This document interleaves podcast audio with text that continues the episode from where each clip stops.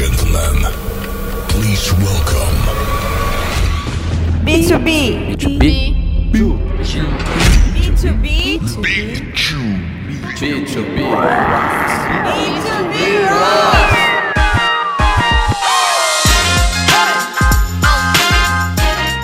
Olá pessoal, isso aqui é mais um episódio do podcast B2B Rocks e hoje, na verdade, eu vou falar com um sócio meu, sócio porque eu investi na startup dele há alguns anos atrás. Estou aqui com o André Fonseca da BonLogic, o carioca virando paulista aqui.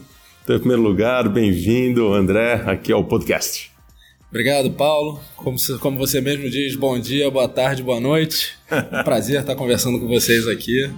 E vamos lá, espero que eu possa mostrar para as pessoas o que, que é o dia a dia, o que, que é a vida de, de, de, de uma startup de B2B. O André, na verdade, é um empreendedor raiz, cara. O cara é, é aquele que, que vira à noite, o cara manja tudo de programação, já morou nos Estados Unidos, saiu do Rio para vir para São Paulo, tá aqui no Cowork, muito simpático aqui em Pinheiros. E quando eu e eu meus sócios da FBIS investimos na startup dele, era um negócio já bem diferente. Então, até os termos pivotar, mudar, ele já fez algumas vezes. Então, vamos devagarzinho. eh, André, se apresenta aqui pro pessoal. Da onde você vem, o que, que você fez para você chegar até aqui? Bom, eu, meu pai me deu um Apple II quando eu era criança e aquilo fez uma diferença grande na minha vida. Eu comecei a gostar de engenharia de computação e passei no segundo ano na PUC. Depois consegui bolsa para estudar nos Estados Unidos e fui com 19 anos morar em Idaho. E foi uma mudança de vida muito grande. É, estudar no país, estudar fora, muito bom, recomendo para todo mundo é, que, que falem com seus filhos para eles terem assim, uma experiência desse tipo. E de lá eu consegui um estágio numa empresa chamada Sun Microsystems. Era uma empresa grande, como se fosse um Google naquela época. E, e eu fui estagiar num, num time dentro da Sun Microsystems chamado JavaSoft. E naquela época era 98 e a gente estava criando uma linguagem de programação chamada Java. Né? Naquela época era uma linguagem para ser para ir no, nos devices, né, em set-top box, em telefones celulares, e acabou virando uma linguagem de programação de servidores para fazer é, servidores de website e, e tudo isso que a gente hoje chama de nuvem. A gente usava muito no fulano lá em 99, 2000. Lembro com carinho. Exato, então a gente estava lá, eram 200 pessoas fazendo Java e a gente foi, foi assim. Eu, eu não acreditava que eu ganhava dinheiro para estar lá no Vale do Silício trabalhando e, e a gente trabalhava, virava à noite, 24 horas por dia, não tinha a menor vontade de sair. E, e foi uma, um, um choque de cultura. Eu nunca tinha trabalhado antes, confesso. Né? É, naquela época fui até uns 20 anos sem trabalhar, mas pelo menos comecei o estágio lá e foi uma excelente oportunidade para aprender. E aí é o que a gente tenta trazer hoje para o Brasil, é essa cultura que hoje tem muitos livros, né, muitas coisas, é startup ágil, é, como levantar capital, como é, motivar os empregados, os empregados não, né, os, os seus colaboradores. E eu trabalhei durante 13 anos lá no Vale do Silício, né, na, montando startups saía de uma empresa grande, montava uma startup, quebrava, voltava para a empresa grande e fiquei nesse ciclo. Algumas deram certo, outras não de- deram totalmente errado. É, e aí tive a oportunidade de voltar para o Brasil para trabalhar no mercado financeiro, né, criando a infraestrutura da 20 Partners. E depois de trabalhar com três anos com eles, eu, eu o sangue começou a ferver de novo. Falei que o cara é empreendedor raiz, cara. O cara, o cara vai. E aí saí com tudo e, e montei uma empresa para trabalhar com Facebook. Era, um, era em, em 2012 eu comecei a ouvir sobre o Facebook, o que, que eles estavam fazendo, esse negócio de mídia digital. Não conhecia nada de publicidade, nada de propaganda. Era sempre fui engenheiro de computação focado em escrever software enterprise, né? É, e aí, por isso também que meu foco sempre foi na minha carreira B2B, né, servindo grandes clientes de enterprise. E ali eu vi que é, a evolução da mídia digital, de ir de banner para search, para interesse, fazia muito sentido. Não só fazia muito sentido, como você ia precisar de grandes dados de, sobre as pessoas, criar audiências e a compra de mídia em si, os leilões, eram um mar perfeito para criar robôs, tecnologia, algoritmos, machine learning, e foi aí que a gente começou a Born Logic. E o que que fazia a Borlog no momento inicial e como ela se desenvolveu de acordo com as percepções de mercado. Acho legal você abordar um pouco disso. Acho que você tinha, quando você até mostrou para gente, uma visão muito clara do que você queria fazer.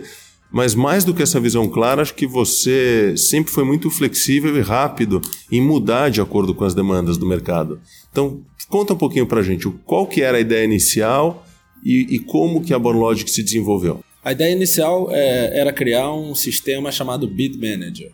Né? Um sistema que qualquer um pudesse entrar nele e setar os parâmetros das campanhas, quanto que eu pago para impressão, quanto que eu pago por clique, escolher a audiência, fazer o upload do conteúdo e esse sistema ia automaticamente olhando. Se essa campanha está dando certo, eu boto um pouco mais de dinheiro nela. Se essa campanha está dando errado, eu tiro o dinheiro dela e aviso para o cara que ele tem que trocar. Legal, mas isso já existe, né? Você tinha coisas mais específicas para o varejo, né? Isso. No, no início, não, é, não era não era tão específico para varejo. O Facebook, as ferramentas do Facebook eram muito atrasadas. Hum. Então tinha uma oportunidade gigante de criar algoritmos. Eles não tinham machine learning, eles não tinham algoritmos, eles não tinham criação multivariada que a gente falava. Olha, é, você chega lá, cria uma campanha para milhões de pessoas. A gente tinha um robozinho que criava milhões de segmentos diferentes, mostrava o conteúdo para a pessoa certa tudo que depois de cinco anos eles começaram a fazer automaticamente in-house. E foi isso que forçou a gente a olhar para esse negócio e falar: olha, eu vou enxugar gelo aqui, porque eu estou competindo contra o Facebook. No momento que isso se tornou claro para a gente, é, e, e, foi também é, essas ferramentas eram muito complicadas de ver para você é, você tinha que treinar muito bem é, as pessoas de mídia e eram poucas as pessoas que sabiam mídia a nível avançado para usar essas ferramentas da maneira mais eficiente então a gente viu esse movimento do Facebook e falou precisamos pivotar só que a gente saiu dali para virar uma operação de mídia então a gente saiu de criar tecnologia para fazer serviço de mídia para os clientes, usando a nossa própria tecnologia. Que a gente falou, eu aqui estou treinando as pessoas estão do meu lado, a gente consegue tirar um resultado absurdo com essa nossa própria tecnologia. E nisso a gente conseguiu pegar clientes gigantes. Alguns dos maiores anunciantes da América Latina vieram fazer campanhas com a gente. Naquela época, 20 milhões de reais no ano era um, um mundo no Facebook. Eu me lembro da gente falar com os CMOs e eles falavam, cara, Facebook, você tá louco que eu vou tirar o dinheiro da Rede Globo para botar no Facebook. Estamos em 2013, ninguém faz isso. E a gente acreditava que ia. Mas enfim, em 2016 veio a crise e, e o modelo ficou muito apertado até para fazer serviços. Não só é, o, o, o, mundo começou a. as pessoas começaram a ser treinadas, ter cursos, mas o que aconteceu muito também foi que é, as, as empresas começaram a definir que saber operar mídia era core da empresa e começaram a internalizar esse serviço. E aí veio as nossas. É, juntou isso com a nossa segunda pivotada, que é precisamos voltar a criar produto de tecnologia. Tá?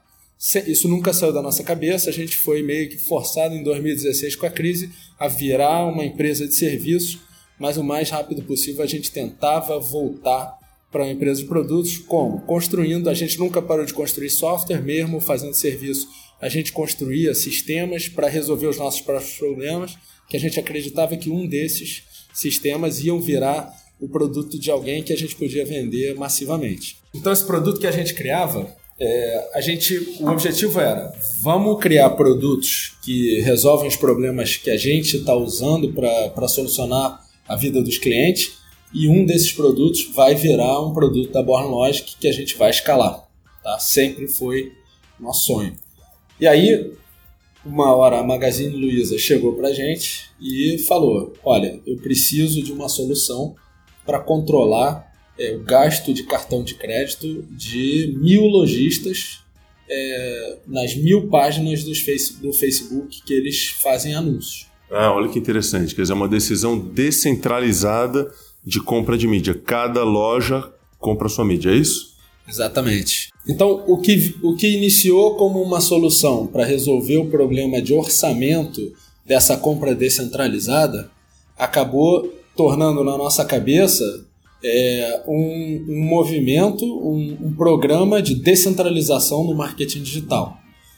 Então essa foi a nossa terceira pivotada. Então o que que a gente, o que que a gente faz hoje? Hoje a gente foca no fato de que a gente vai aproximar o vendedor dos consumidores e clientes. Então a gente tem três coisas importantes. A gente sabe que o futuro do varejo é experiência e relacionamento com o cliente. Né? A gente já ouve o, Jeff Bezos falar de Customer Obsession há mais de 10 anos. E sem, tem três coisas importantes para fazer isso. Primeiro, uma comunicação com contexto e personalização. Tá? É, segundo, é, é usar o, o know-how do vendedor. O cara sabe que naquela região ele não vai conseguir vender um telefone mais caro, que é melhor vender o telefone que da linha abaixo dele com desconto, né, quando ele entra o novo. É, o, o cara do Carrefour sabe que quando chega o peixe fresco, ele quer avisar as mulheres e os homens que gostam de ir na loja comprar aquele peixe fresco, até pelo fato de que o Carrefour é uma das poucas peixarias que vendem o peixe sem ter congelado previamente. Então o cliente pode chegar e congelar em casa, pouca gente sabe disso. E, e essas histórias têm que ser contadas. E essas histórias são particulares de regiões, localizações, varejistas e lojistas. E o Inclusive de... o controle de estoque de cada loja, né? Não é só as particularidades de marketing, mas de produto mesmo, né? Chegou, chegou agora, acabou, né? Exato. É uma das, uma das maiores razões pela qual a pessoa deixa de comprar na loja física e compra no mundo online é Primeiro, falta de know-how do produto, né? O cara não sabe dizer qual é a diferença do AJ, do A50, do J5 Prime, ou, e, e, e aí você fica mais confuso do que o próprio vendedor.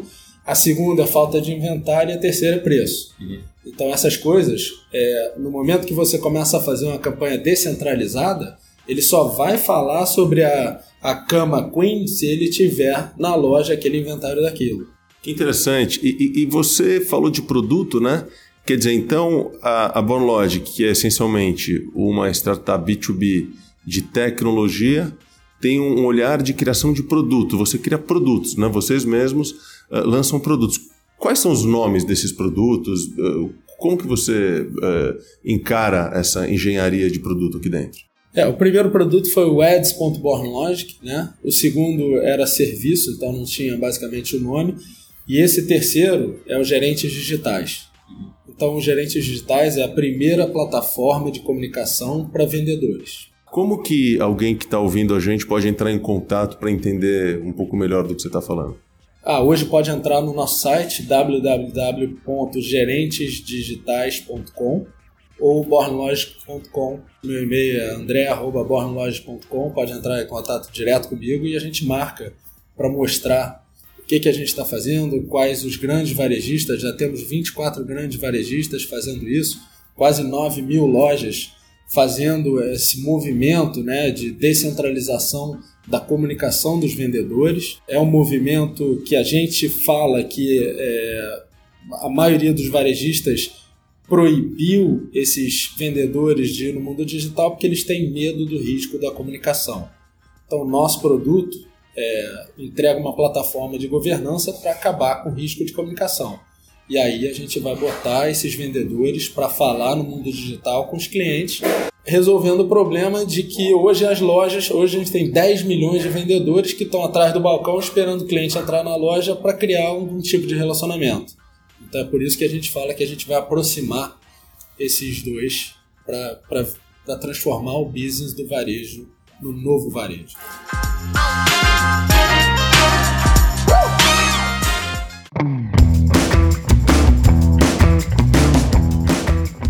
Antes da gente começar essa entrevista, você estava fazendo a demo para mim, né, uh, do produto e você mostrou uh, o exemplo de Bob's. Conta um pouquinho. Você começou a navegar, eu fiquei tão entusiasmado. Fala um pouquinho o que você estava mostrando para mim há uns minutos atrás. A nossa plataforma tem dois componentes. O primeiro é uma plataforma na web que você pode controlar quais os vendedores que estão fazendo propaganda, quais as lojas que estão indo bem, quanto que eles estão gastando, o que, que eles estão falando é, e, e como é que está sendo o resultado de todas as lojas, de uma região, de uma divisão, para você conseguir coordenar e orquestrar essa estratégia de comunicação com todo mundo. Não é, eu costumo falar que não é tipicamente um problema de, de mídia. Você não pode ter mil lojas, 200 fazem bem, você dá dinheiro para elas e as 800 que fizeram mal, você corta ela do plano. Não pode. Aqui você tem que pegar e ter certeza que as 200 que vão bem criam material para treinar as 800 que vão mal.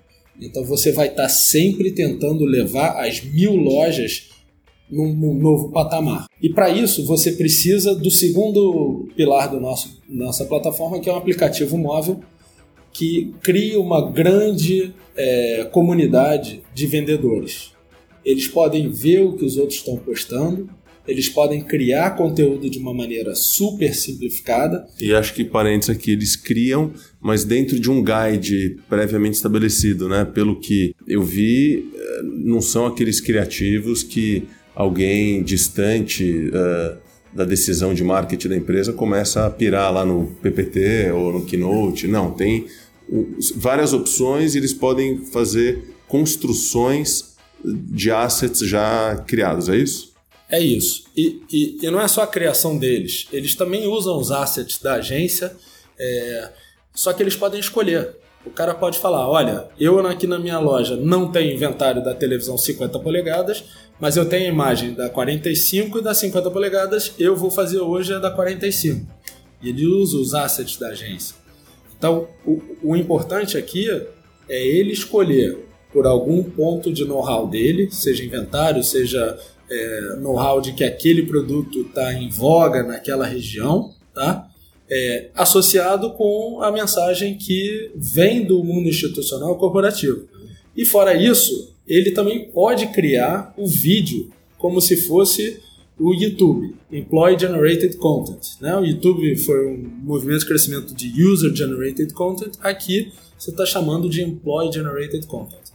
O que a gente tem visto é que esse vídeo criado por eles é o que dá um, um aumento significativo de, de, de, de engajamento.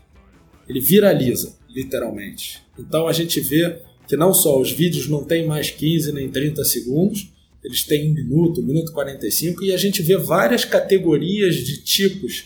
Tem gente fazendo paródia de música, tem gente falando sobre produto, tem gente fazendo é, um teatro, tem gente imitando Sandy Júnior quando vai ter o evento do show da Sandy Júnior na cidade. E essas coisas trazem gente para a loja, aumentam a venda. E imagina que você tenha mil lojas fazendo 20 posts por dia, você vai ter um volume assustador de novos testes de negócio que vão te ajudar a melhorar a experiência e o relacionamento com o cliente. André, acho fascinante, né? Quanto mais a tecnologia evolui, também mais a criatividade humana acompanha e, né, como você está contando, os vendedores, as vendedoras das lojas podem criar, podem fazer, uh, enfim, podem trazer soluções absolutamente criativas. Mas, por outro lado, isso traz também, não sei se uma necessidade de controle maior ou, ou de, uh, ou de esticar a corda, porque também pode vir qualquer coisa. Como que uh, esse, esse. Existe esse controle ou não existe esse controle?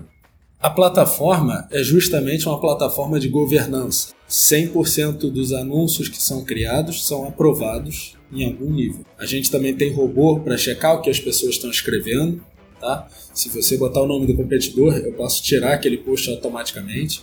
Qualquer coisa que possa ser publicada que não foi aprovada, a gente tira do ar. É, e é engraçado porque, do mesmo jeito que em 2013 eu tinha que convencer os CMOs que o Facebook ia dar resultado, agora eu tenho que convencer os CMOs e os, e os chefes de venda de que a gente resolvendo o problema do medo, do risco do problema de comunicação, a gente cria uma máquina de insights. E isso vai melhorar o business, porque você agora vai empoderar uma força de venda que está lá, que tem o know-how, e vai botar esse pessoal para falar no mundo digital. As pessoas não vão mais na loja hoje em dia, não tem tempo. Só que elas olham esse celular 10 vezes ao dia, 20 vezes ao dia. Então, se você quer criar um relacionamento com essas pessoas, você tem que botar o vendedor da loja no mundo onde essa pessoa está.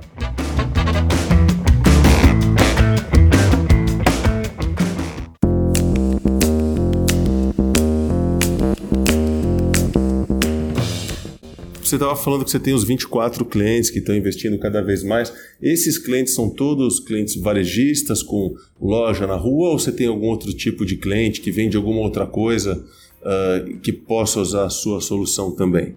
Estamos começando agora com serviços, né? pessoas que têm consultores de venda, não necessariamente uma loja, mas necessariamente uma força de venda distribuída. Por exemplo? Não posso falar ainda, mas Estamos fechando o primeiro cliente de serviço, uhum. tá?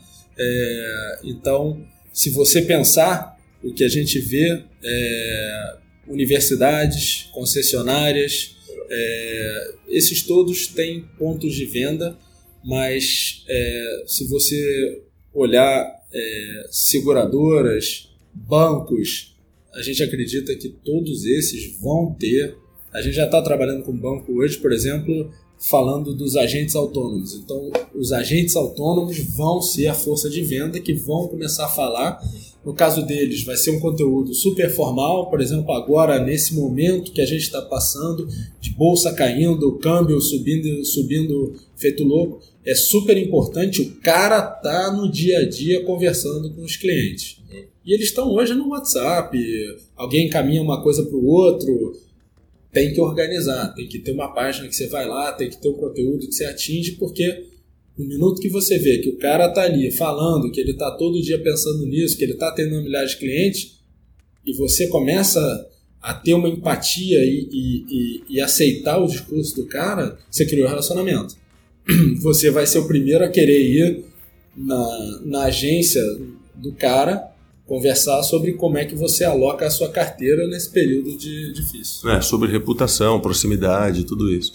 É, curiosidade, como que funciona da porta para dentro aqui, a dinâmica? Que tipo de profissional trabalha aqui na Borlode? Quantas pessoas tem? Como que funciona essa dinâmica de trabalhar numa startup B2B com essa necessidade de reinvenção e agilidade tão forte que você emprega aqui? É, primeiro estar tá próximo do cliente, né? É, então a gente tem um time de UX e design que não só conversa muito com, com o cliente no mundo corporativo, mas a gente vai na loja. Como é que o cara grava, como é que o cara fala, como é que ele treina, como é que ele aprende. Então a gente está aprendendo muito.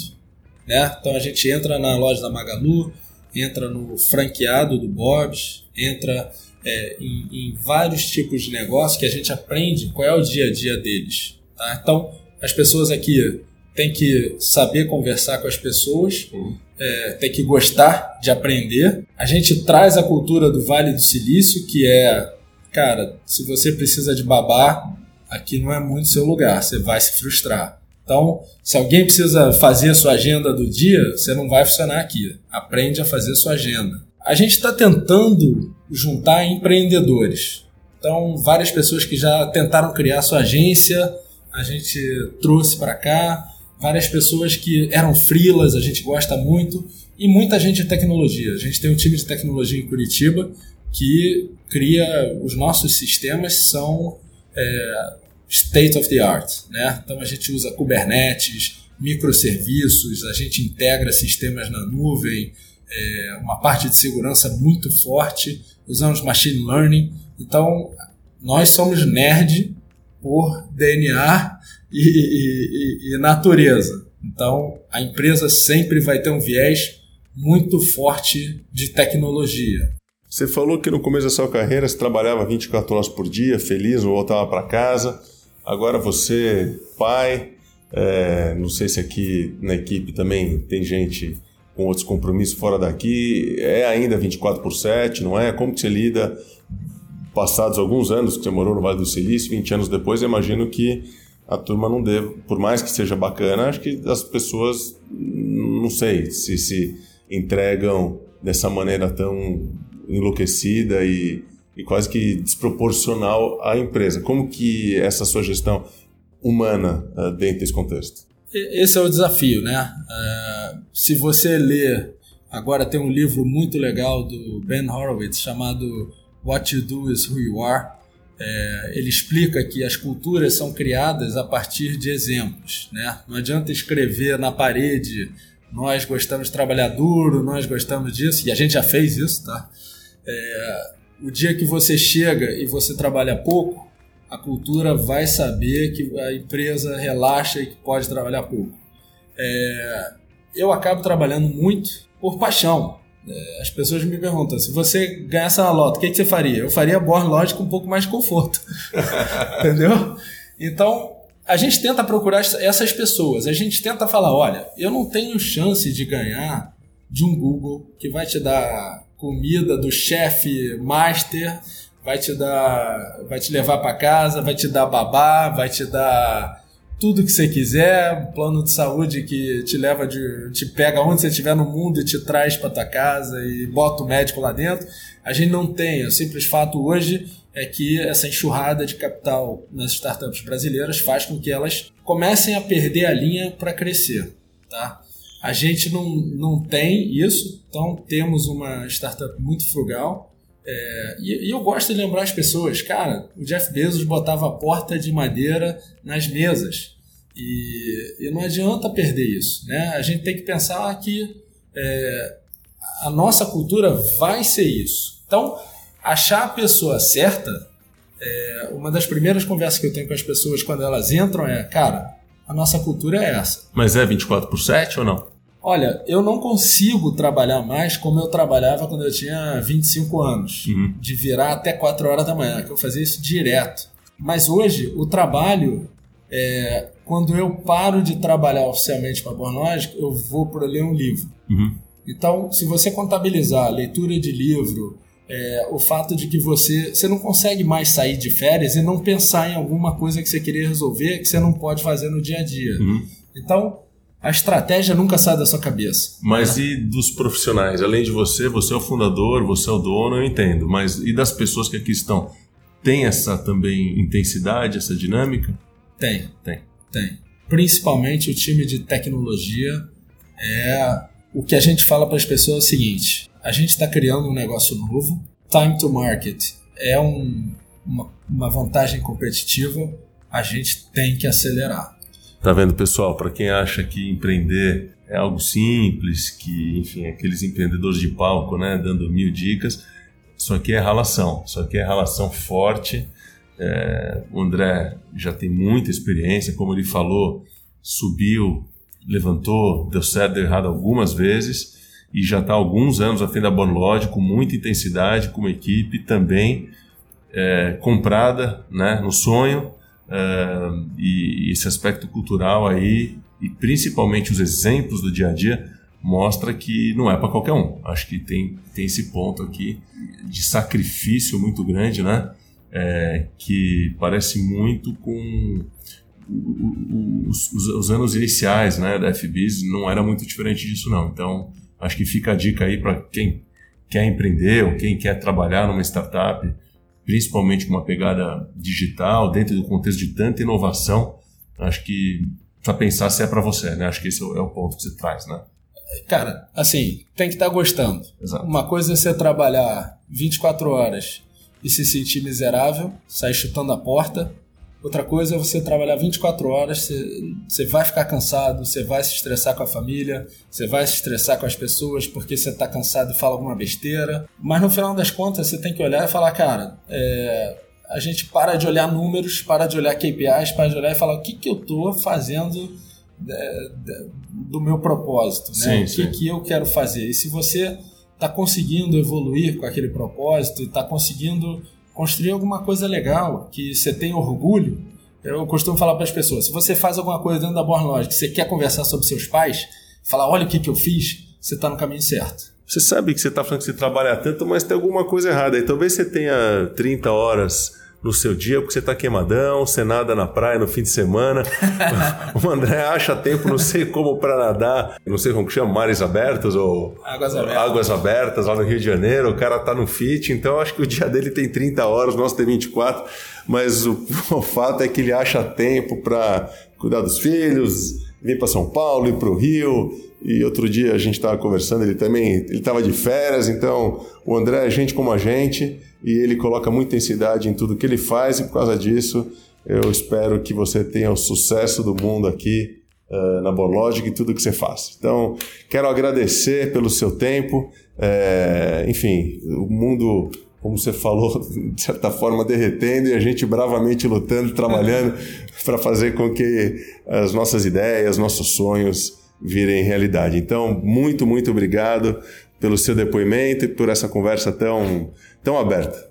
Obrigado pela oportunidade, Loeb. Grande abraço para todo mundo. Obrigado pelo tempo e a gente espera o contato de vocês aí se a gente puder ajudar de qualquer maneira. Pessoal, como sempre, dicas, críticas, sugestões, elogios, só mandar aquele e-mail para b2bis.fbis.com.br e a gente se encontra no, no próximo episódio do podcast B2B Rocks. Um abraço e até mais. Tchau.